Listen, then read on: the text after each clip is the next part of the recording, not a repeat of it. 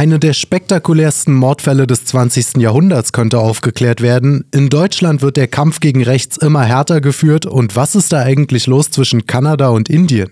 Das und weitere spannende Themen in einer neuen Folge Spaghetti Bolognese. Spaghetti Bolognese. Hallo und herzlich willkommen zu einer neuen Folge Spaghetti Bolognese, dem Volontärs-Podcast der Jungen Freiheit hier vom Hohenzollern-Damm. Mein Name ist Vincent. Neben mir sitzt wie jede Woche mein Kollege und Freund Lorenz. Ich würde sagen, Lorenz, wie geht's dir? Gut, gut, gut. Und selbst? Wunderbar, ich kann nicht meckern. Ja, bevor wir anfangen, diesmal eine Frage aus dem Bereich der Tiefenpsychologie. Lorenz, was sagt ein Luftballon beim Psychologen? Ich fühle mich so aufgeblasen. Ich habe Platzangst. Ah, die Luft ist bei mir raus, hätte auch irgendwie sein können. Das stimmt, ja. Aber eine, eine Spinne im Fundbüro sagt ja auch, dass sie den Faden verloren hat. Ja. Also in, im nächsten Leben werde ich Stand-up-Comedian, aber ich würde sagen, wir steigen mit einem nicht so lustigen Thema ein. Und zwar wurden gleich zwei AfD-Bundeschefs, also beide AfD-Bundeschefs, ja, mehr oder weniger Opfer oder zumindest mutmaßlich Opfer von politischer Gewalt. Lorenz, für uns ein, worum ging's, was war los? Ja, ich beginne mal chronologisch und beginne mit Alles Weidel zu dem eigentlich noch drastischeren Fall, mutmaßlich drastischeren Fall, kommen wir dann danach. Ähm, ja, folgendermaßen. Ich meine, die meisten werden es verfolgt haben in den Nachrichten, aber das, was wir bis jetzt wissen, ist, dass Alles Weidel am Sonntag, dem 23. September, aus ihrer Wohnung in der Schweiz zusammen mit der Familie ähm, durch die Kantonspolizei Schwitz ähm, quasi abgeholt und an einen sicheren Ort verbracht wurde. Dieser Einsatz wurde von der Polizei auch prinzipiell bestätigt. Ähm, und der Anlass war wohl, dass es offenbar Hinweise darauf gegeben hat, dass Unbekannte einen Anschlag auf Weidel geplant haben. Details sind dazu äh, nicht bekannt, aber die Hinweise kamen offenbar aus der eigenen Partei.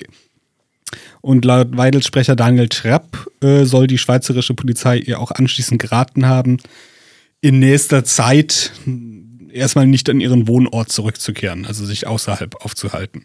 Mhm. Am Montag, dem 15. September, äh, Quatsch, 25. September, zwei Tage später, war, Wadel, äh, war Weidel dann noch einmal im Bundestag in Berlin bei einer Sitzungswoche und am Ende der Woche ähm, sagte sie ihren Auftritt in Mödlareuth bei den Veranstaltern ab, bat zunächst um ein vertrauliches Behandeln dieser Absage, um die Ermittlungen nicht zu gefährden und flog anschließend mit ihrer Familie nach Mallorca. Das, so sagte ihr Sprecher folgendes, Zitat, zum einen folgt sie damit dem Rat, sich, sich daheim etwas rar zu machen – zum anderen ist die Familie von den Vorgängen natürlich schockiert. Es sind, seien immerhin auch zwei kleine Buben mit betroffen, also die, die Söhne von Weidel und ihrer Lebenspartnerin. Dieser, gerade der Flug wurde später von der Presse, einfach um den Spiegel, dann mehr oder weniger deutlich höhnisch aufgegriffen und halt, um halt diesen Eindruck zu erwecken, dass Weidel sich quasi die gesamte Geschichte nur ausgedacht, ach, ausgedacht habe, um ihren Urlaub genießen zu können, aber dazu später. Ja, das fand ich sehr, sehr perfide, weil selbst der Spiegel im Text dann eingeräumt hat, aber versteckt in zwei kleinen Sätzen ganz am Ende irgendwo, dass sie sehr wohl von der schweizerischen Polizei gewarnt wurde. Aber weil das BKA nicht gewarnt hat, ähm, hat man hat man daraus dann eben die Geschichte so aussehen lassen, als hätte sie sich das ausgedacht, um Urlaub zu machen. Das war so etwa der Eindruck, der erweckt werden sollte, ja. Genau. Und äh, kurz danach war es dann, dass die Geschichte der Öffentlichkeit bekannt wurde, nämlich am 3. Oktober. Da gab es eine Wahlkampfveranstaltung in Hessen, wo Alice Weidel eigentlich auftreten sollte, sich dann, eigentlich, sich dann allerdings lediglich per Videobotschaft meldete, eben diese Anschlagspläne erwähnte und erklärte, sie befand an einem sicheren Ort. Was wir bislang nicht wissen ist, naja, eben wie konkret dieses Bedrohungsszenario war, welche Hinweise es gab, welch, welchen konkreten Vorfall es vorher in der Schweiz gegeben haben kann. Das ist alles noch unbekannt. Das ähm, will Alice Weidel und ihr Sprecher nicht erzählen, um die Ermittlungen nicht zu gefährden. Nach eigener Aussage, die Schweizer Polizei hat sich ebenfalls jetzt noch nicht groß dazu geäußert.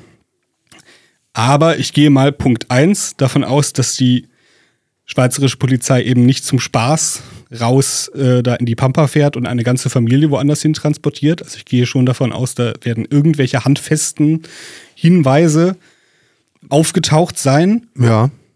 Ähm, dann wurde in der, in der öffentlichen Berichterstattung wurde dann ja auch sehr, sehr darauf herumgeritten, dass das BKA ja offenbar nicht offiziell quasi äh, geraten hat, nicht an diesem Wahlkampftermin äh, teilzunehmen, woraus dann quasi, woraus die Berichterstattung mehr oder weniger nicht offen gesagt hat, aber es wurde auch immer so, so angedeutet vom, vom Framing. Das war der Eindruck, der, wenn man so einen die typischen Artikel im Spiegel in der Zeit überflogen hat, der Eindruck, der dann entstand, war auch, dass das BKA quasi die, die ursprüngliche Bedrohungslage geleugnet hätte oder ni- nicht bestätigen könnte.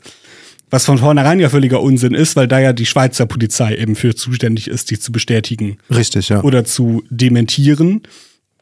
Nun hat die Schweizer Polizei, so, soweit ich weiß, jetzt nicht sich offen hingestellt und gesagt, es gab eine Bedrohungslage, aber sie hat eben diesen Polizeieinsatz, diese Eskortierung quasi bestätigt. Ja. Und dass sie dann nicht ins Detail gehen, ist ja klar, weil da ja Ermittlungen im Hintergrund laufen. Ja. Sie können ja nicht offen auf den Tisch legen, was sie für Hinweise haben und was für Hinweise sie nicht haben, um es den Tätern noch leichter zu machen, sich zu verschleiern. Also das ist ja, Ja. normale Polizeiarbeit. Ja, genau. Teilweise muss man auch sagen, ist es kommunikationstechnisch von der AfD-Seite aus etwas unglücklich verlaufen. Es wurde halt viel im Unklaren gelassen. Wie gesagt, am Anfang entstand halt dieser Eindruck, Weidel befindet sich jetzt quasi seit Tagen in einem gehort, geheimen Ort und unter konkreten Polizeischutz, sodass dann später, als dann später rauskommt, Moment, sie war zwischenzeitlich im Bundestag, Moment, sie ist jetzt in Mallorca, war es halt sehr leicht, das quasi diesen Aha, erwischt Moment quasi zu machen, nach dem Motto, als wäre die ganze Geschichte äh, erfunden. Und ich mir denke, naja, man hätte es souverän lesen können, äh, zum Beispiel indem sie in der Videobotschaft von vornherein hätte sagen können, ja, ich befinde mich gerade am Mittelmeer. Vielleicht sogar, dass man hätte vorausahnen können, welche Kritik, welches Framing da auf einen zukommt. Und in dieser Videobotschaft vielleicht etwas in der Art äh, sagt von, ja, ich bin gerade am Mittelmeer und kann nicht an dieser Veranstaltung teilnehmen. Nein, nicht, weil ich mir hier die Sonne auf dem Pelz scheinen lasse, sondern und dann die Geschichte erzählen. Ja. Naja, gut. Äh, andererseits natürlich immer, immer äh, einfach von außen jetzt quasi sich vorzustellen, was man besser gemacht hätte. Trotzdem ist natürlich Fakt, dass es jetzt in dem Sinne unglücklich gelaufen ist, dass quasi beim Normal äh, bei vielen Normalbürgern jetzt wahrscheinlich hängen bleibt, ach ja, die Weidel, die hat da Urlaub auf Malle gemacht und sich irgendwas ausgedacht. Das stimmt, ja. Andererseits natürlich, selbst wenn die Partei perfekt kommuniziert hätte, hätte natürlich, hätten natürlich Medien wie der Spiegel höchstwahrscheinlich es auf alle erdenklichen Arten versucht, irgendwie unterzuberichten, zu drehen. Naja. Das stimmt, ja. Aber da hat man zumindest noch eine Vorlage gegeben, was man nicht hätte tun müssen, aber gut. Ja, das ist wahr. Dann direkt einen Tag nach, nach diesem äh, Wahlkampfauftritt und der Videobotschaft vom Beidel, am 4. Oktober, kam es zu einem weiteren Vorfall. Und zwar gab es an dem Tag ein, eine AfD-Wahlkampfveranstaltung in Ingolstadt in Bayern, wo äh, auch AfD-Chef Tino Kropalla auftrat und plötzlich ähm, zusammenbrach, mit Blaulicht ins Krankenhaus befördert werden musste. Er klagte über Schwindelgefühle und Übelkeit. Ähm, er wird derzeit intensiv medizinisch untersucht. Ähm, allgemein äh, ist gerade die Nachrichtenlage sehr fluide. Es mag sein, dass, also wenn diese Folge rauskommt, wird sogar mit sehr hoher Wahrscheinlichkeit die Nachrichtenlage schon eine andere sein, als ich jetzt gerade erzähle. Ich kann noch nicht einmal ausschließen, dass während ich, wir hier gerade aufnehmen, eventuell Das stimmt, das geht hier gerade Schlag auf. Schlag. Genau, deswegen, ich kann jetzt den, den, den Stand von ähm, Donnerstag 16 Uhr etwa, äh, die jetzt haben, den gebe ich wieder. Also er wird derzeit mit intensivmedizinisch untersucht. Ein Sprecher Kropallas, der anonym bleiben will, der mit ihm im Krankenhaus war, der auch vorher bei der Wahl, äh, Wahlkampfveranstaltung war, berichtet, dass Kropala nach wie vor über Schmerzen und Übelkeit klagt oder in der vergangenen Nacht geklagt hat. Außerdem soll er Ausfallerscheinungen äh, zeigen. Darunter versteht man üblicherweise Sachen wie Orientierungslosigkeit, Beeinträchtigung der Reaktionszeit etc. Er ist aber ansprechbar und bei Bewusstsein. Ähm, und genau, jetzt ist die große Frage, was zuvor passiert ist. Die erste Aussage der AfD äh, war, dass es zu einem tätlichen Angriff gekommen äh, sei, äh, sein soll. Die bayerische Landtagsabgeordnete Karin Ebner-Steiner, die bei der Veranstaltung vor Ort war, sprach davon, dass eine Spritze gefunden worden sei. Auch der österreichische Publizist Gerald Groß der bei dem Vorfall anwesend war, ähm, sprach von einer gefundenen Nadel. Die Polizei sprach von einer Pinnwandnadel. Also prinzipiell ein ähnlicher Bericht, ist jetzt was anderes als eine Spritze. Ähm, ebenso äh, bestätigt die Polizei, dass äh, bei Kropala eine Hautverletzung festgestellt werden konnte, die einem Einstich ähneln könnte. Der anonyme Mitarbeiter Kropalas, der ihn im Krankenhaus besuchte, sagte auch, dass die Ärzte im Krankenhaus eine Einstichstelle oder etwas, was dem gleicht, am Körper ähm, festgestellt hatten. Und die Staatsanwalt ermittelt nun wegen des Verdachts auf Körperverletzung gegen Unbekannt. Äh, es wurde ja nun, das kam jetzt eben als, als Meldung rein, äh, dass auch eine Blutabnahme von Kopala gemacht wurde, um eben nachzuprüfen, ob ihm eventuell irgendwelche Substanzen in den Körper gespritzt wurden. Ähm, zwischenzeitlich ging das Gerücht rum oder die, die Darstellung rum, dass ähm, Kropala ähm, zuvor beim, beim Fotomachen mit Gästen, dass er dort quasi ihm eventuell etwas gespritzt werden könnte. Also offenbar soll er nämlich kurz nach, ähm, nach einem gemeinsamen Selfie mit zwei Jugendlichen oder jungen Männern zuerst über Schmerzen geklagt haben und oft auch auf die beiden gezeigt haben, kurz vor seinem Zusammenbruch. Äh, die beiden wurden auch von der Polizei ähm, tatsächlich vernommen und ähm, durchsucht. Konnte bei ihnen nichts Auffälliges fest, festgestellt werden. Soweit ich weiß, wurden sie danach wieder ähm, in die Freiheit entlassen. Genau, kommunikativ ist jeder Partei eigentlich nicht, nicht so viel, äh, nicht viel vorzuwerfen. Es gab halt die eine oder andere Unklarheit äh, zu Beginn. Ähm, äh, gab diesen blöden, blöden Fauxpas, äh, wo dann natürlich einige Journalisten groß drauf rumgeritten sind. Ähm, dass anfangs nicht klar war, ob Kropala jetzt im Krankenhaus ansprechbar ist äh, oder nicht, was offenbar einfach darauf basierte, dass ein AfD-Politiker einfach ähm, dem Journalisten Boris Reitschützer gesagt hat, ich kann ihn gerade nicht erreichen. Und er daraus die Meldung gemacht hat, Kopala sei nicht ansprechbar. Aha. Naja, relativ normal, würde ich sagen, in so einer frühen chaotischen Nachrichtenlage.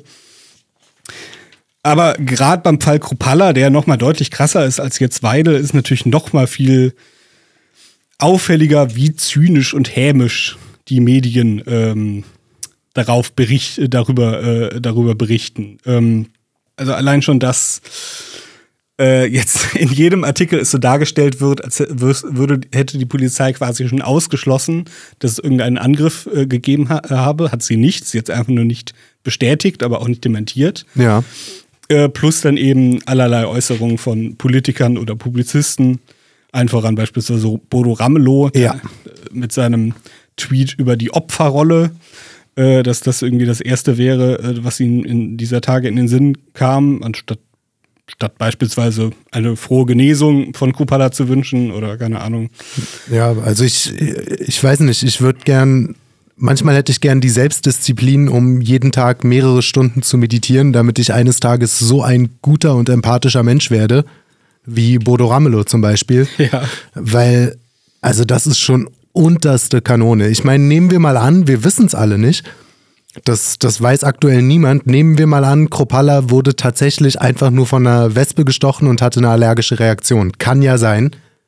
Dann ist der trotzdem von zwei Leuten getragen, davon gibt es Bilder, mhm. ins Krankenhaus mit Blaulicht getragen worden. Und da könnte man ja irgendwie als halbwegs anständiger Mensch sagen, jetzt lassen wir mal politischen Zwist außen vor und man twittert einfach nur gute Besserung. Oder von mir aus twittert man gar nichts, aber sich darüber noch lustig zu machen, ist wirklich, gelinde gesagt, ähm, perfide. Ja. Also Bodo, Bodo Ramelow äh, hat sich da keine, hat sich da kein Ruhmesblatt verdient an dem Tag. Ja, allgemein diese Erzählungen, die von vielen dann quasi aufgemacht wurde, nach dem Motto, na, erstens, dass, dass es so getan wurde, als stünde jetzt von vornherein fest, dass es irgendwie alles erfunden oder inszeniert ist oder so weiter, was absolut nicht der Fall ist. Also bei Weidel, wie gesagt, Bestätigung der schweizerischen Polizei. Bei Kropalla, ähm, also steht zumindest jetzt zu der, zur Vermutung, dass da was passiert sein sagt und ähm, mag. Und es wurden dann ja auch oft Sachen aus der Vergangenheit geholt, die angeblich beweisen sollen, dass die AfD irgendwie ständig Anschläge gegen sich inszeniert, die ich auch immer sehr bizarr finde. Beispielsweise, was dann ja sehr, sehr oft im Internet auftaucht, äh, ist ja die sogenannte Kantholz-Geschichte. Ja. Wo äh, Albert Magnitz in, in Bremen attackiert wurde und dann halt ähm, Oder was Bremen? Ich meine schon. Ja, ich, ich war jetzt gerade mir beim Vornamen nicht sicher, aber der hieß auf jeden Fall Magnitz. Genau, ja Magnitz, egal. ja. Ähm, attackiert wurde und dann halt hinterher das Tatwerkzeug falsch benannt hatte. In, in, weil er halt sagte, ja, ein, ein Zeuge, ein umstehender Zeuge hätte ihn halt gesagt, es wäre irgendwie ein, ein, ein, ein Kantholz gewesen. War es offenbar nicht, es war irgendwie die blanke Faust oder ein Schlagring. Ist aber im Endeffekt völlig egal. Also es ist erwiesen, dass der Mann halt attackiert wurde und zu Boden geschlagen wurde. Davon gab es Videoaufnahmen. Dann gibt es eine Videoaufnahme. Wen interessiert es, dass er das Tatwerkzeug falsch benannt hat? Daraus dann die Erzählung zu machen, ah, alles gelogen, ist halt ist völliger Unsinn.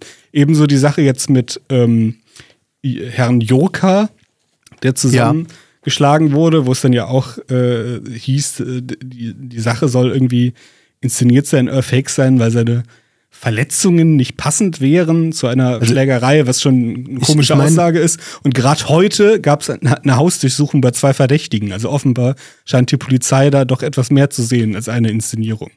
Ja, absolut. Also bei dem Joker-Fall, wir waren da ja selber auch kritisch. Da haben sich schon Fragen ergeben, ob das so abgelaufen ist, wie er dargestellt hat. Die Fragen stehen bis heute. Aber wenn man die Fotos von seinem Gesicht gesehen hat, war offensichtlich, dass da in irgendeiner Form körperliche Gewalt im Spiel war. Und selbst das wurde ja noch angezweifelt. Also Ja. das war schon eine, eine harte Nummer. Ähm, ja, ich würde sagen, damit kommen wir jetzt so langsam von Deutschland und den Problemen hier in die Türkei. Denn dort äh, gibt es leider auch eine Menge, ja, eine Menge Probleme, allerdings anderer Natur. Am vergangenen Sonntag, dem 1.10., kam es in Ankara zu einem Selbstmordattentat vor dem Innenministerium, woraufhin ähm, der Innenminister der Türkei, Ali Yerlikaya, ähm, dann kurz darauf direkt ähm, gesagt hat, dass zwei Angreifer, also zwei der Terroristen, ähm, dafür verantwortlich wären. Einer von ihnen habe sich in die Luft gesprengt, der andere sei neutralisiert worden. Beamtenjargon für erschossen. Und ja, es gab dann einen Schusswechsel mit der Polizei, bei der auch zwei türkische Polizisten verletzt wurden. Laut türkischen Behörden wurden in der Nähe des Anschlagsortes mehrere verdächtige Pakete und Taschen gefunden, die dann nach und nach kontrolliert gesprengt wurden von zuständigen Behörden, wobei es aber keine weiteren Verletzten mehr gab. Interessant fand ich die Einschätzung von Resul Serdar, das ist ein Korrespondent von Al Jazeera in der Türkei, der auf Videoaufnahmen verwies, die den Anschlag ähm, auch gezeigt haben und ähm, dort ja auch dargelegt hat, dass die Straßen zum Zeitpunkt sehr leer waren, was ihn zu der Interpretation geführt hat, Zitat, man kann sehen, dass ihre Motivation, also die der Angreifer, eher darin besteht, das Innenministerium direkt zugrei- anzugreifen, als Zivilisten zu verletzen.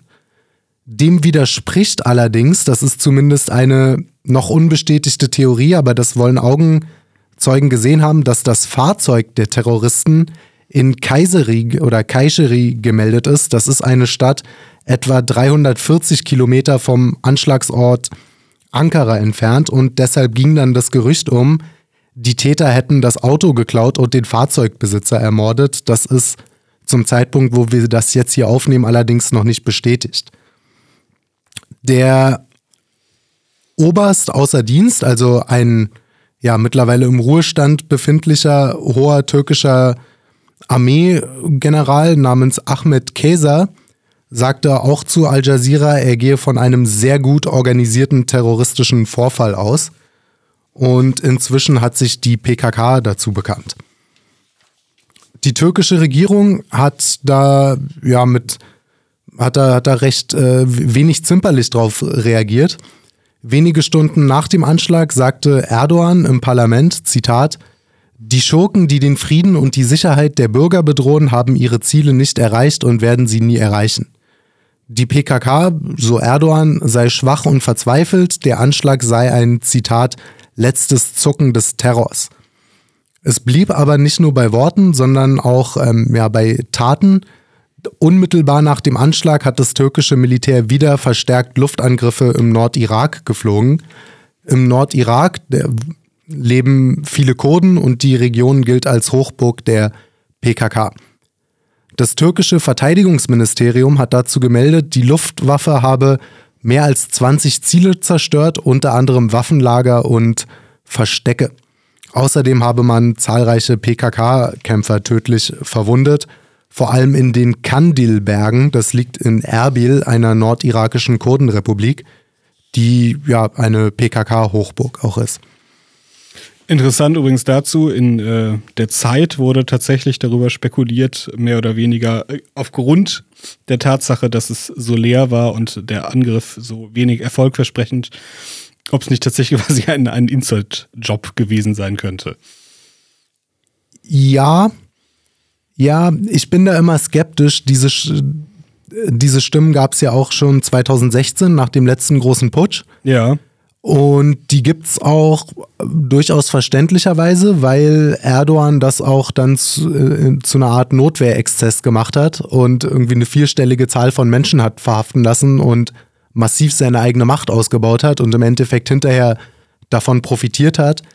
Aber wenn man sich auch nur oberflächlich ein bisschen mit der Geschichte der Türkei auskennt, weiß man auch, dass dort alle 30 Jahre geputscht wird. Also ja, es ist halt, ist halt lustig, einfach nur, dass quasi die, die Mainstream-Medien im Zweifelsfall auch durchaus mal Verschwörungstheorien verbreiten, wenn es ihnen ins Konzept passt. Das stimmt natürlich, ja. Also wer da dahinter steckt, aber die PKK hat sich selber bekannt.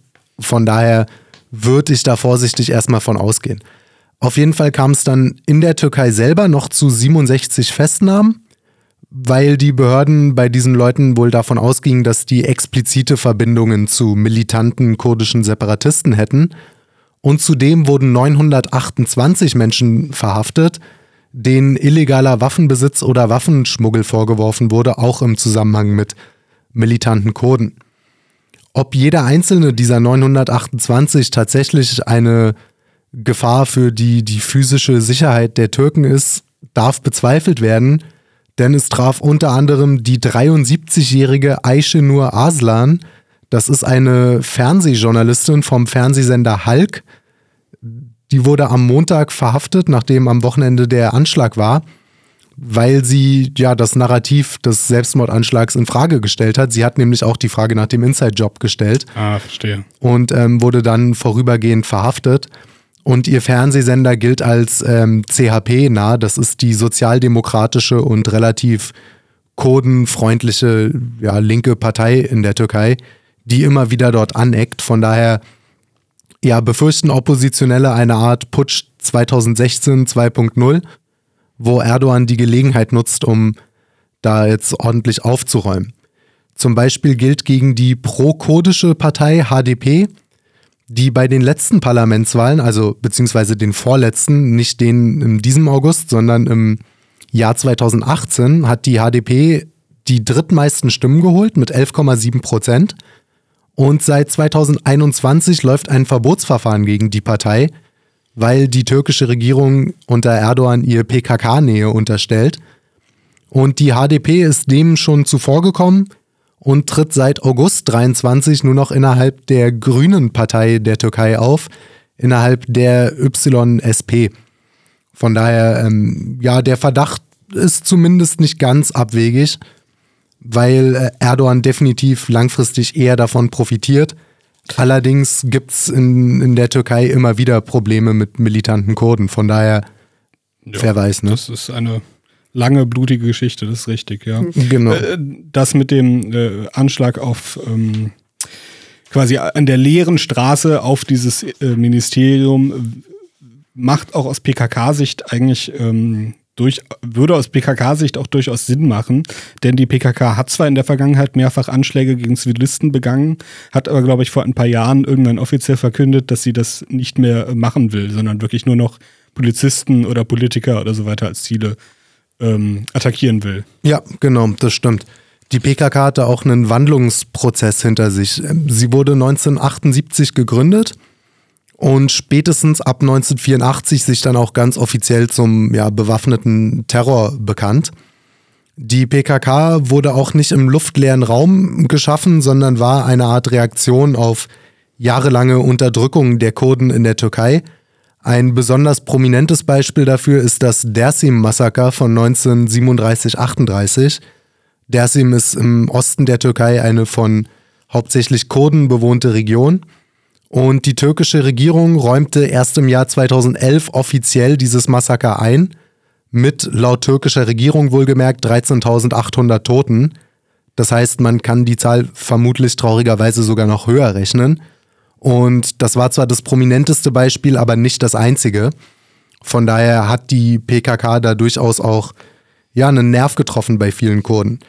Der berühmteste Anschlag, den die PKK mutmaßlich zumindest verübt hat, ist der aus dem Jahr 1988 auf den damaligen Premierminister Turgut Özal, der offiziell an Herzversagen starb, wobei aber ganz stark vermutet wird, er sei vergiftet worden wegen seiner restriktiven Kurdenpolitik. Das war auch ein ja, islamisch-konservativer Politiker.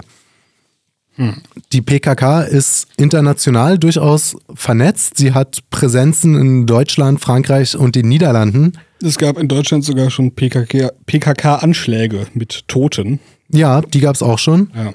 Und die Mitgliederzahl heute ist natürlich schwer zu sagen, da sie in Deutschland ein Betätigungsverbot hat seit 1993 und in der gesamten EU seit 2002 verboten ist. Von daher gibt es da keine Mitgliederzahlen, die man an irgendwelchen Listen einsehen könnte. Allerdings wird geschätzt, dass sie mehrere tausend Mitglieder hat, wobei die Zahl der, also Mitglieder an wirklich aktiven Kämpfern weltweit, wobei die Sympathisanten in die Millionenhöhe gehen dürften. Der Verfassungsschutzbericht von 2022 bietet dafür auch zwei ganz gute Beispiele, die zeigen, was für ein Mobilisierungspotenzial da in Deutschland herrscht. Da zitiere ich jetzt mal kurz daraus. Am 19. März 2022 fand in Frankfurt am Main die zentrale Großkundgebung zum traditionellen kurdischen Neujahrsfest Nevros mit 17.000 Teilnehmern statt. Und ein anderes Beispiel, Zitat, das bei der PKK-Anhängerschaft besonders beliebte internationale kurdische Kulturfestival wurde am 17. September 2022 in Landgraf in den Niederlanden abgehalten – an der Veranstaltung, die in diesem Jahr zum 30. Mal stattfand, beteiligten sich 10.000 Personen, darunter ein Großteil aus Deutschland.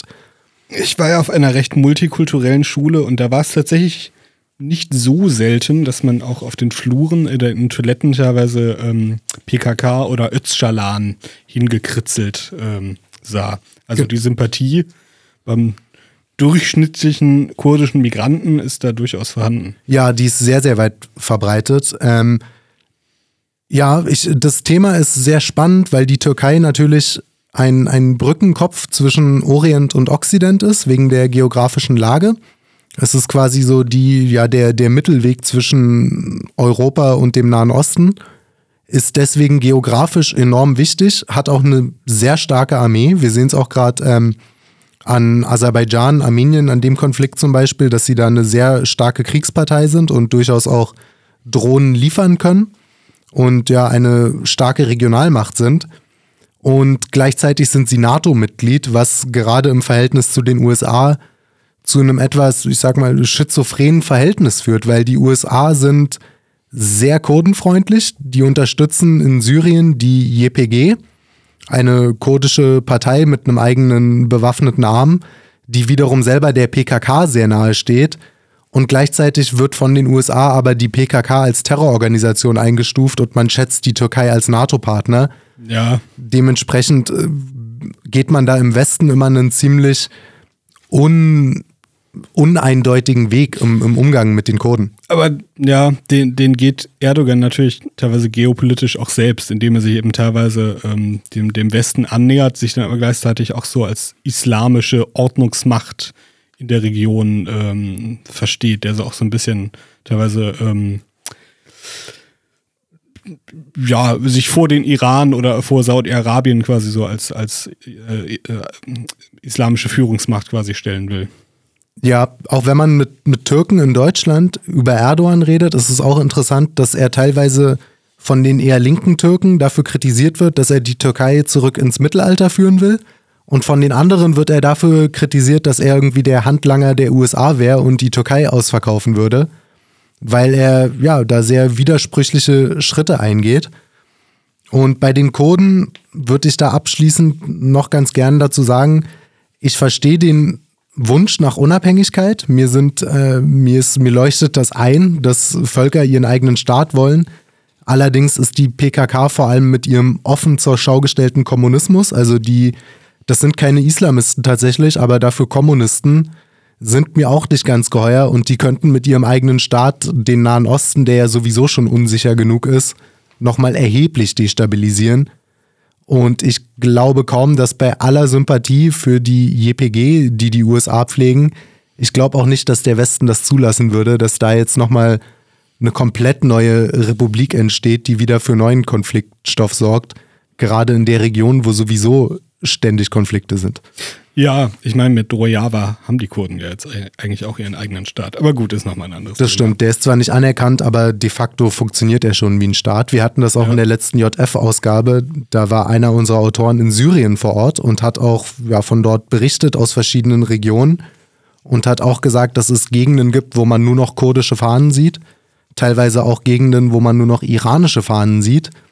Und dass in Syrien der Einfluss von den, den fremden Mächten, dadurch, dass Assad im Bürgerkrieg geschwächt wurde, schon sehr, sehr stark sichtbar ist und dass es dort Gegenden gibt, wo die Kurden de facto einen Staat besitzen, ob er jetzt unabhängig anerkannt ist oder nicht. Ja.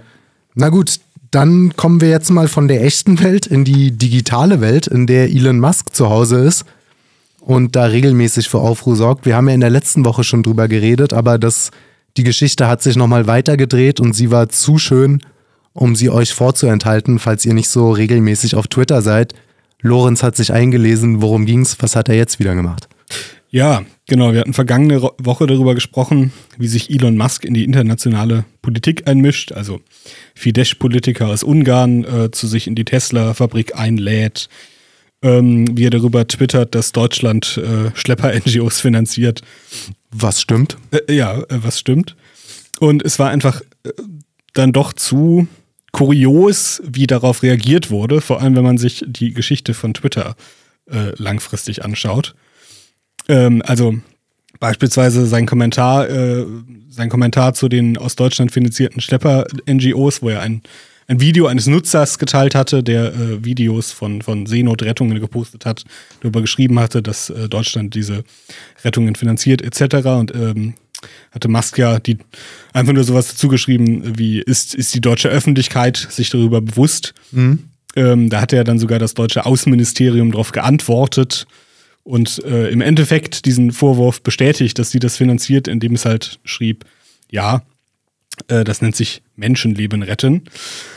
Ähm, und aus dem Umfeld von Parteien und Publizisten kam dann noch deutlich mehr, noch mehr, äh, kamen noch deutlich mehr kuriose Wortmeldungen gegenüber Musk. Jan Philipp Albrecht vom Vorstand der Grünen nahen Heinrich-Böll-Stiftung forderte etwa in einem Tweet ein behördliches Eingreifen gegen Elon Musk, weil dieser eine nicht näher benannte Neutralitätspflicht verletzt habe. Albrecht betonte auch noch, es ginge ihm dabei nicht um Meinungsfreiheit. Ähm, also Meinungsfreiheit ja nicht das Thema, sondern eben diese Neutralitätspflicht. Ich muss sagen, ich weiß nicht genau, was er meint, welche Verpflichtung zur Neutralität Musk haben soll. Ich meine, er ist Geschäftsmann, er besitzt eine Firma, er hat auf dieser Firma einen, einen Tweet abgesetzt, auf dem halt seine Ansicht deutlich wird. Ähm, eigentlich kein großer Skandal. Äh, auch schön war wie es der Spiegel äh, über, ähm, über die Sache mit den NGOs berichtet hat. Er schrieb nämlich, Musk habe Verschwörungserzählungen verbreitet, obwohl, wie gesagt, das Außenministerium es ja selber direkt in einem weiteren Tweet quasi bestätigt hat und die Bundesregierung ja im November des vergangenen Jahres ganz offiziell beschlossen hat, dass sie Seenotrettungen, sogenannte, mit 8 Millionen Euro finanzieren will. Verschwörungserzählungen ist wirklich so ein Begriff, wenn man den liest, in einem von ich sag jetzt mal Pi mal Daumen, tausend Fällen ist der Begriff richtig verwendet, wenn jemand von, weiß ich nicht, der flachen Erde oder so redet. In den meisten Fällen heißt das einfach nur, da hat jemand was gesagt, was Linksprogressiven nicht in den Kram passt. ja. Also Wahnsinn. Und bei der Neutralitätspflicht, ich würde ja prinzipiell sogar zustimmen, dass es mir auch nicht ganz geheuer ist, dass irgendwelche Milliardäre massiven politischen Einfluss ausüben. Das ist ja erstmal berechtigter Kritikpunkt. Okay.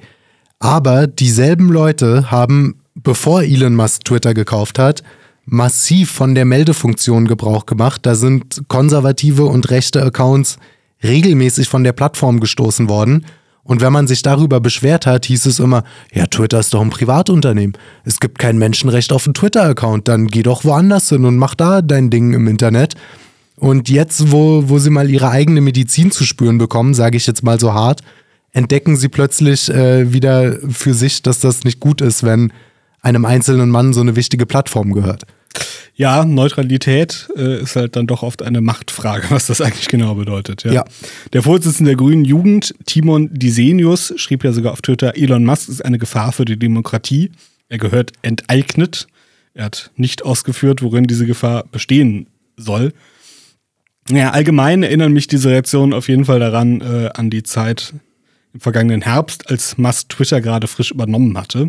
Da war ja auch die Rede von beispielsweise in der Zeit, sein Kauf könnte zu einer Bedrohung für die Demokratie werden. Zitat, Elon Musk ist der Verantwortung nicht gewachsen, die aus seiner Reichweite erwächst.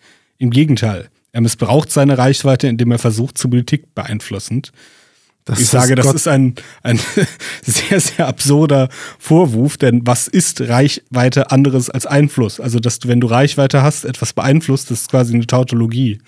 Das Ja, ist offensichtlich. die Bedeutung von Reichweite. Und wenn er diese Reichweite hat, wieso soll er nicht die Dinge in seinem Sinne beeinflussen? Deswegen ist er doch erst in diese Position gekommen. Und ohne es gegoogelt zu haben, ich weiß es. es ist, ich vermute es nicht. Ich weiß, dass ich nicht einen Artikel der Zeit finde, der es jemals skandalisiert hätte, dass Trump von Twitter gelöscht wurde oder tausend andere Konservative und Rechte von Twitter gelöscht wurden, wo auch Twitter-CEOs ihren Einfluss und ihre Macht genutzt haben, um ihre politischen Ziele durchzusetzen.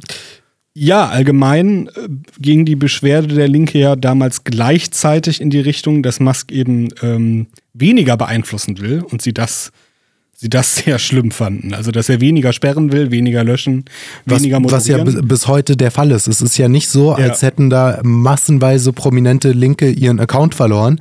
Elon Musk hat einfach nur aufgehört, Rechte zu löschen. Ja.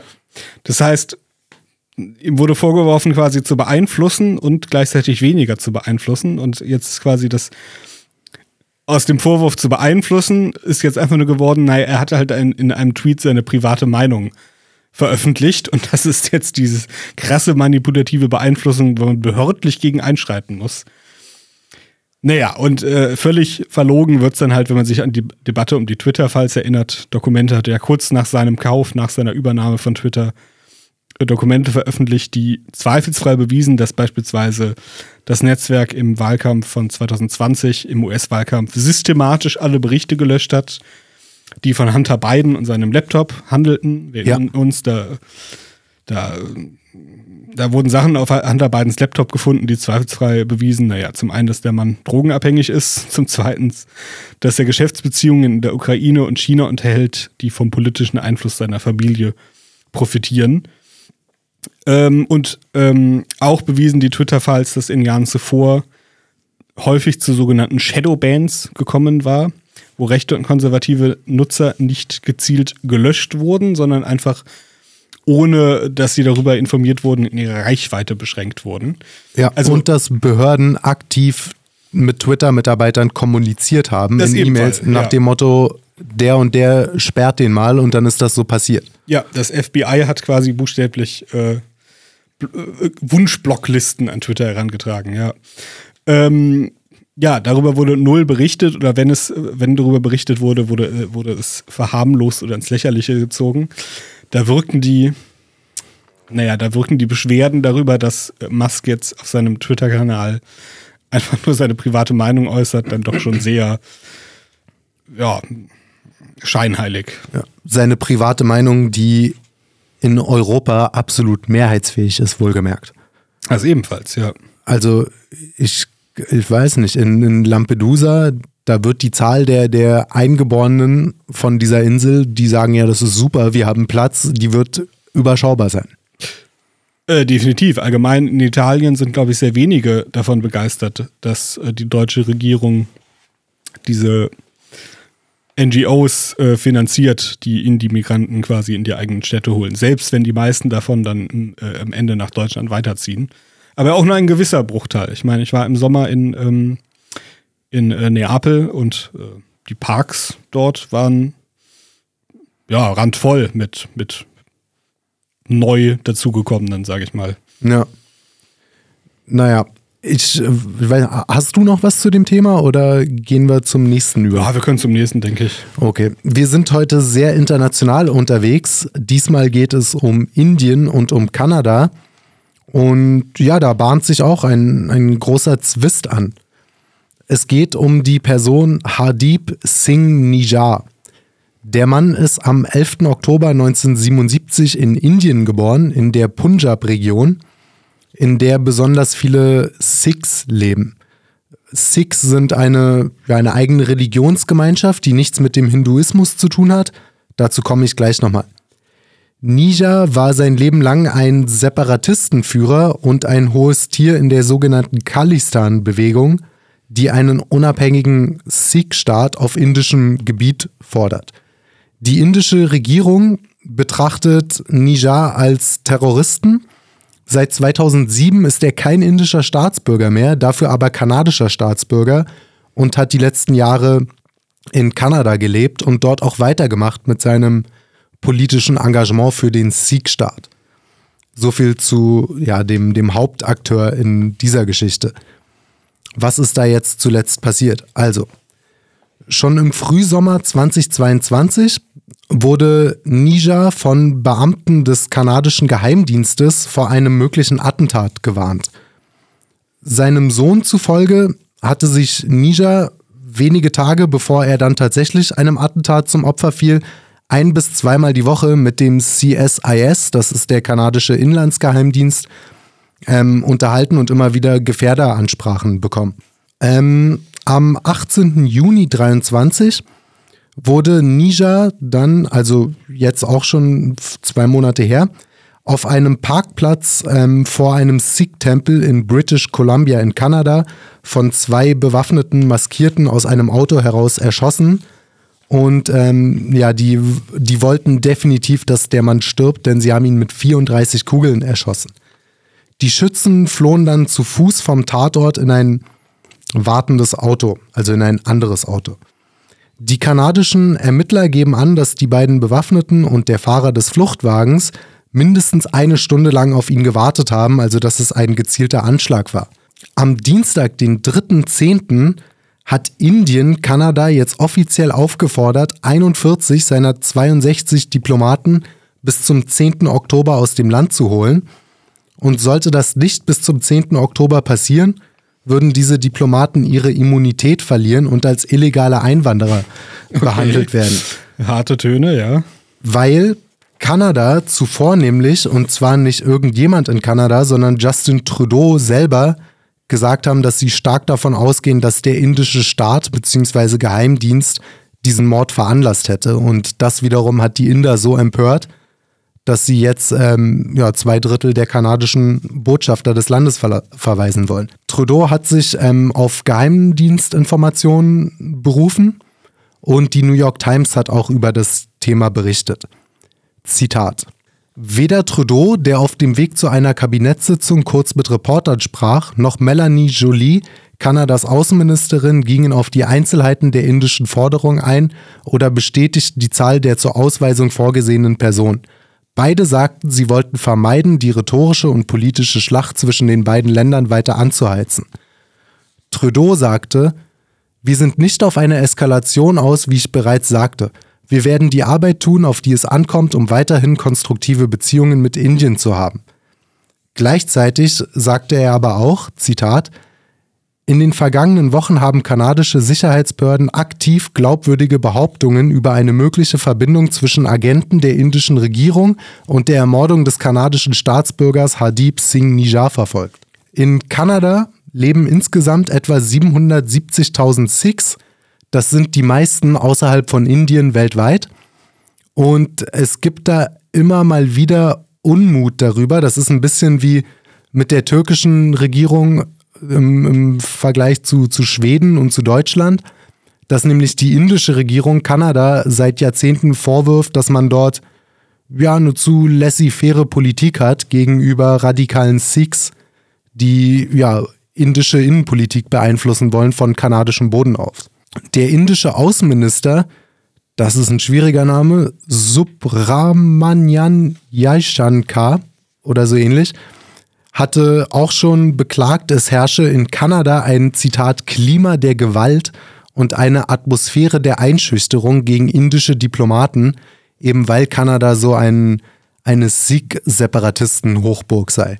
Das Ganze ja, ist, ist auch interessant davor, dass ähm, dieser Hadib Singh Nija Teil der Khalistan Tiger Force gewesen sein soll. Und das ist eine, ja, eine Terrororganisation, die sich eben für diesen Sikh-Staat ein, einsetzt. Die wurde erst im Februar 23 von der indischen Regierung auch offiziell als Terrororganisation eingestuft.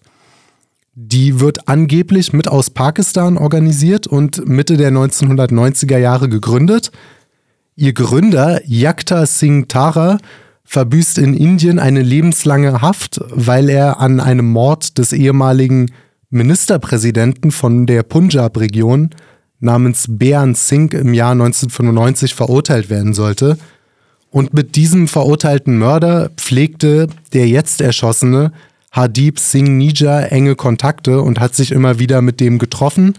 Und Indien wirft ihm eben vor, dass der auch maßgeblich an der Organisation und, und Ausbildung von Sikh-Terroristen beteiligt gewesen sein soll. Was ich auch interessant daran fand, dass, dass dieser, dieser Sikh-Aktivist, der, der jetzt erschossen wurde, daran beteiligt war, der hat in Kanada ein Referendum gestartet über einen, einen Sikh-Staat auf indischem Gebiet. Und Kanada hat ähnlich wie die USA ziemlich liberale Meinungsfreiheitsgesetze und hat gesagt, ja, das ist juristisch zulässig. Und das hat Indien schon auf die Palme gebracht vor mehreren Monaten. Und ja, deswegen liegt, hätte ich auch nicht gedacht, dass ich das mal sage, aber deswegen bin ich da schon eher auf Trudeaus Seite bei dem Thema. Das klingt schon alles sehr danach, als hätte der Mann sich einfach zu viele Feinde in Neu-Delhi gemacht und irgendwann hätte es dann den Indern auch gereicht. Ja, ich bin irgendwie allgemein fasziniert von dem, äh, von dem, von dem Ausmaß an ethischen Konflikten in Indien. Ich habe wirklich teilweise das Gefühl, jede denkbare Minderheit, die es dort gibt, hat einen terroristischen Ableger. Ja. Äh, die teilweise islamistische Extremisten, Tamil Tigers, dass es Sikh-Extremisten gibt, die auch Anschläge begehen, wusste ich bis jetzt tatsächlich, bis du es gerade erzählt hast, wusste ich das noch nicht mal, aber es ist eigentlich nicht überraschend. Ja, das stimmt. Also die Sikhs sind, was ich auch nicht wusste, tatsächlich Monotheisten. Die glauben an einen einzelnen, aber formlosen Gott. Äh, eigentlich ein bisschen wie die Muslime oder auch die, die Juden, die nicht sagen, dass, also die sagen, Gott zeugt nicht und Gott wird nicht gezeugt. Gott ist ein eigenes Wesen, was sich mit physikalischen Gesetzen nicht erklären lässt, aber es gibt nur einen. Und ja, die, die Sikhs gibt es seit dem 15. Jahrhundert in Indien, also eine vergleichsweise ziemlich junge Religion und weltweit etwa 30 Millionen Anhänger und sie stellen in Indien nur 1,7 Prozent der dortigen Bevölkerung, allerdings in der Punjab-Region eben deutlich mehr. Leicht zu erkennen an diesen orangenen Turbanen, die sie tragen.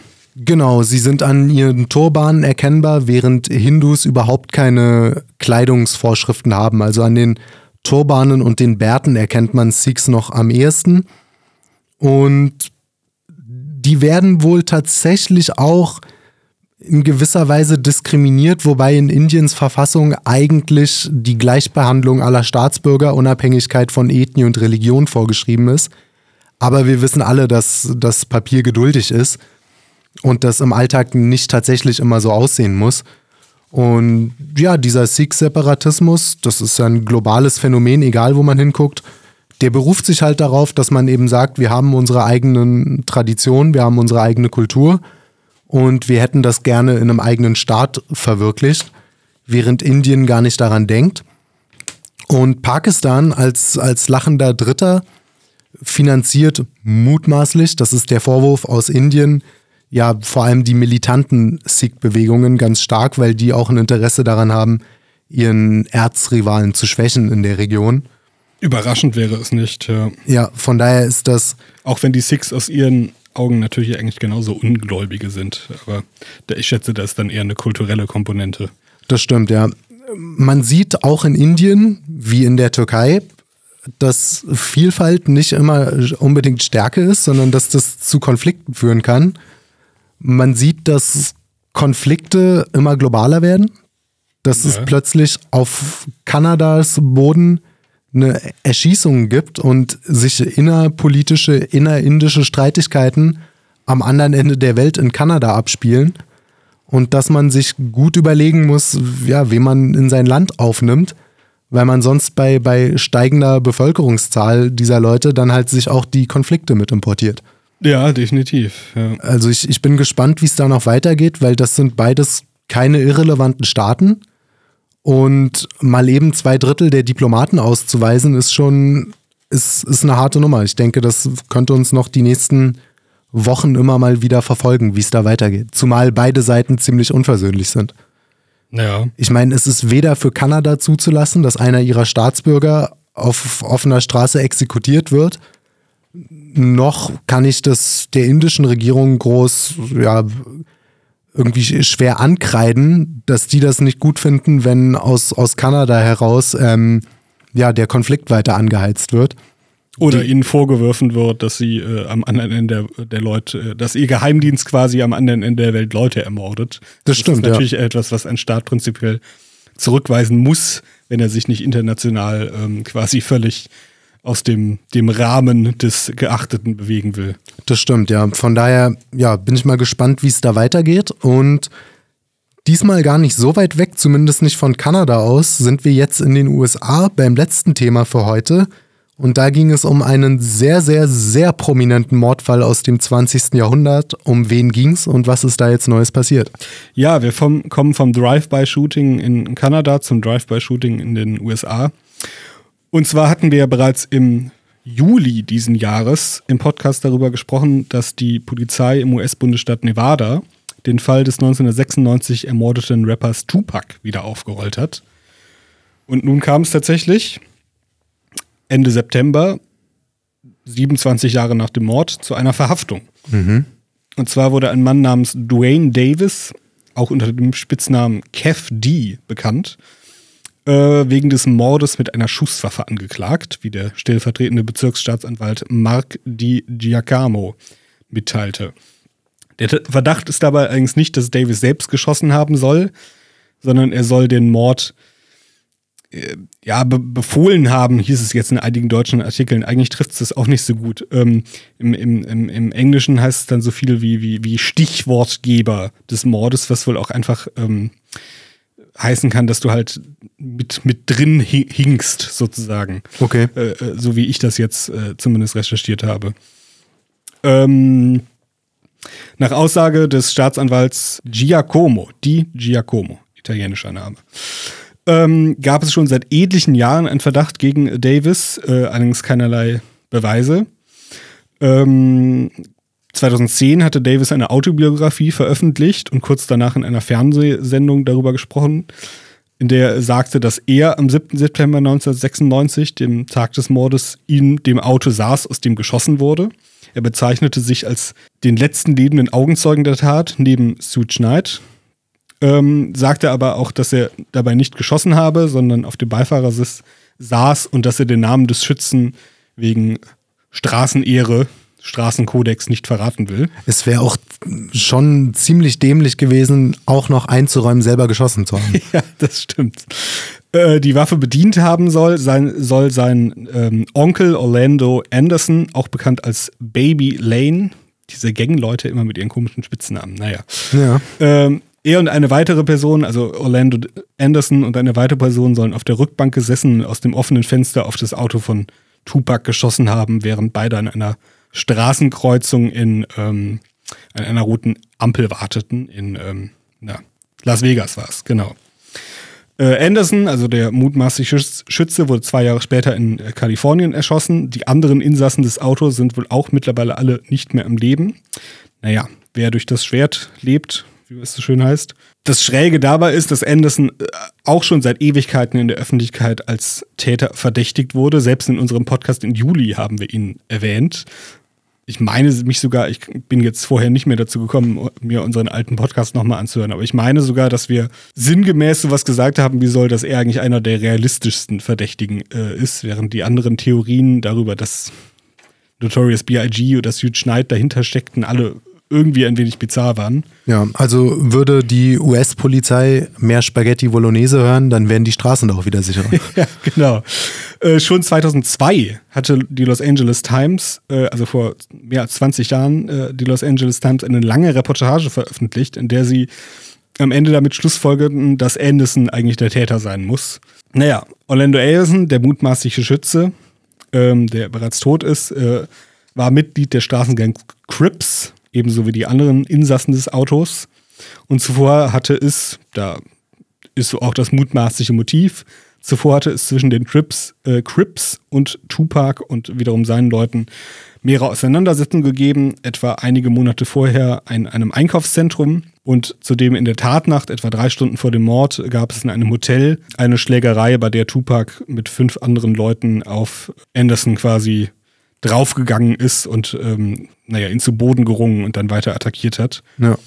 Die Polizei hatte Anderson nach dem äh, Mord mehrfach verhört, äh, hatte kurzzeitig öffentlich abgestritten, dass er ein Verdächtiger sei, obwohl sie jetzt behauptet, dass sie damals eigentlich schon gewusst oder geahnt hätte, dass er diesen Mord verübt haben muss, ihm äh, es aber nicht hätten beweisen können, angeblich, weil Augenzeugen nicht mit der po Polizei kooperiert hätten. Das glaube ich ehrlich gesagt sofort. Das mag durchaus so gewesen sein und tatsächlich der, ähm, der letztendliche Beweis soll dann soll dann nun, so die Darstellung der, der Polizei, tatsächlich dadurch gekommen sein, dass eben dieser Neffe, der jetzt verhaftet wurde, Dwayne Davis, eben halt geplaudert haben soll, lange Zeit nach der Tat. Und offenbar hat man ähm, wohl auch bei der Hausdurchsuchung, die dann eben im Juli stattfand, entsprechende Beweise gefunden, was mich etwas überrascht, 27 Jahre nach der Tat, aber offenbar waren wohl in dem Haus immer noch irgendwelche Sachen, irgendwelche Spuren, äh, wo man dann doch recht gut das Puzzle zusammenlegen äh, konnte. Trotzdem stellt sich natürlich die Frage, selbst wenn man das alles bedenkt, 27 Jahre für eine Mordentwicklung ist halt schon verdammt lange, wenn man eigen, wenn die Polizei eigentlich heute sagt, eigentlich wussten wir schon oder ahnten wir schon kurz danach, wer vermutlich der Täter ist. Naja, die amerikanische Linke wirft ja jetzt natürlich vor, dass insgeheim Rassismus der Grund gewesen sein soll, warum man schlampig ermittelt hat. Oder die Tatsache, dass Tupac in seinen Texten die Polizei immer wieder kritisiert hat und sie ihm deswegen es quasi gönnten, erschossen zu werden. Ähm, ich weiß jetzt nicht, ob das bei der kalifornischen Polizei so realistisch ist, äh, in dem vermutlich liberalsten Bundesstaat in der USA, wo auch in der Polizei etliche, äh, etliche Schwarze und andere Minderheiten sind. Ja, aber halte ich auch vor, wahrscheinlich, ja. Ja, aber es ist schon, ähm, dass vielleicht irgendwo geschlampt wurde oder so weiter, halte ich jetzt auch nicht für ganz unrealistisch. Also wie gesagt, ja, ich, ich glaube. Augenzeugen hin oder her, aber 27 Jahre und dann sagst du selber, und dann sagt die Polizei selber am Schluss, eigentlich hatten, eigentlich wussten wir direkt danach, wer der Täter ist. Das ist, ist ein wenig komisch. Ja, das ist es, aber ich denke, man sollte das echt nicht unterschätzen, dass in diesen Milieus einfach nicht mit der Polizei gesprochen wird. Und wenn man niemanden hat, der das nochmal bestätigt oder da eine Aussage gibt, dann kann man es halt nicht abschließend beweisen. Und das ist dann in den USA natürlich ein Nachteil für die Polizei, weil auch die USA ein Rechtsstaat ist und man dann unschuldig ist, bis die Schuld bewiesen ist. Und das stimmt natürlich. Ich meine, im Zweifelsfall werden dann eben auch Sachen, wo man es recht, sich recht leicht machen könnte, wie beispielsweise eine Hausdurchsuchung und so weiter, werden selbst natürlich dann schwierig, wenn du, du musst ja auch von einem Richter irgendwie was vorlegen können, um das eben zu rechtfertigen. Das stimmt schon. Wenn du, wenn wirklich einfach jeder schweigt und du nichts in dem Sinne Handfestes hast, kann es tatsächlich sein, dass im Zweifelsfall sogar schwierig ist, eine Hausdurchsuchung oder irgendwas in der Art überhaupt nochmal anzuordnen. Das stimmt, ja. Sitzt der jetzt in U-Haft? Ja, der sitzt jetzt in Haft, ja. Okay, ja. Spannend, ne? Das, dass das Ding vielleicht nochmal aufgeklärt wird. Also, wenn, wenn der verurteilt wird, das ist echt eine historische Sache. Ich meine, das war eine der wichtigsten Musiker der, der 1990er Jahre. Ja, definitiv. Hat äh, Millionen Leute weltweit ähm, ja, mit, mit seiner Musik begeistert. Und dass da fast 30 Jahre später der Mordfall nochmal aufgeklärt wird, das ist echt ähm, ist interessant. Ich glaube, da haben die Sektkorken geknallt in der Polizeidirektion. Davon gehe ich aus, ja. Ähm, die Pressekonferenz war wohl auch recht pathetisch, also durchaus mit einem einer gewissen, ähm, naja, es wurde nicht einfach faktisch runtergerasselt, sondern es war wohl schon irgendwie aufgeladen, um auch, es wurde auch lange erklärt, warum es eben die Ermittlungen so lange gedauert hätten. Aber ja, Dwayne Davis sitzt jetzt in Haft und ich meine, nachdem er vorher selber schon in Podcasts in seiner Autobiografie erzählt hat, dass er äh, auf dem Beifahrersitz saß, während auf dem auf der Rückbank eben die Täter saßen und geschossen haben. Ähm, Wäre spannend zu sehen, wenn er versucht, das vor Gericht jetzt nochmal umzudrehen, aber ich vermute mal eher, dass er auch nichts anderes wird sagen können, außer, naja, ich habe schon erzählt, was passiert ist, ihr wisst es auch. Jetzt ist es halt so. Und dann, genau, die, die offizielle Anklage wird dann halt sowas sein wie, ähm, ja. Wie gesagt, in deutschen Artikeln war irgendwie von, von, dass er der Befehlsgeber gewesen wäre. Aber so wie ich das im Englischen verstanden hatte, äh, war es mehr im Sinne von halt Beteiligter. Beihilfe. Beihilfe, genau, ja. Aber es mag sein, dass die Übersetzung komisch ist oder ich habe es komisch verstanden, aber er wird, er wird, er wird verurteilt werden, ohne dass die Polizei davon ausgeht, dass er selber abgedrückt hat. Ja, ja, ist doch eine ne gute Nachricht zur Abwechslung aus den USA. In dem Sinne, ich hoffe, ihr hattet Spaß. Ich hatte auf jeden Fall Spaß. Ich hoffe, ihr folgt der jungen Freiheit auf allen sozialen Kanälen, Facebook, Instagram, YouTube für JFTV, folgt uns auch auf TikTok. Wenn ihr mal in Berlin seid, besucht die Bibliothek des Konservatismus. Da gibt es jeden zweiten Mittwoch im Monat interessante Veranstaltungen zu allen möglichen Themen. Kauft euch die junge Freiheit als Printausgabe in gut sortierten Zeitungsläden eures Vertrauens oder holt euch das Online-Abo und schaut euch dort ja das, dasselbe in digitaler Form auf euren Elektrogeräten an. Kommt gut ins Wochenende, lasst euch nicht ärgern. Nehmt keine Podcasts auf, in denen ihr euch mit einem Mord inkriminieren lasst. Kommt gut ins Wochenende und bis nächste Woche. Ciao, Leute. Ciao. Spaghetti Bolognese.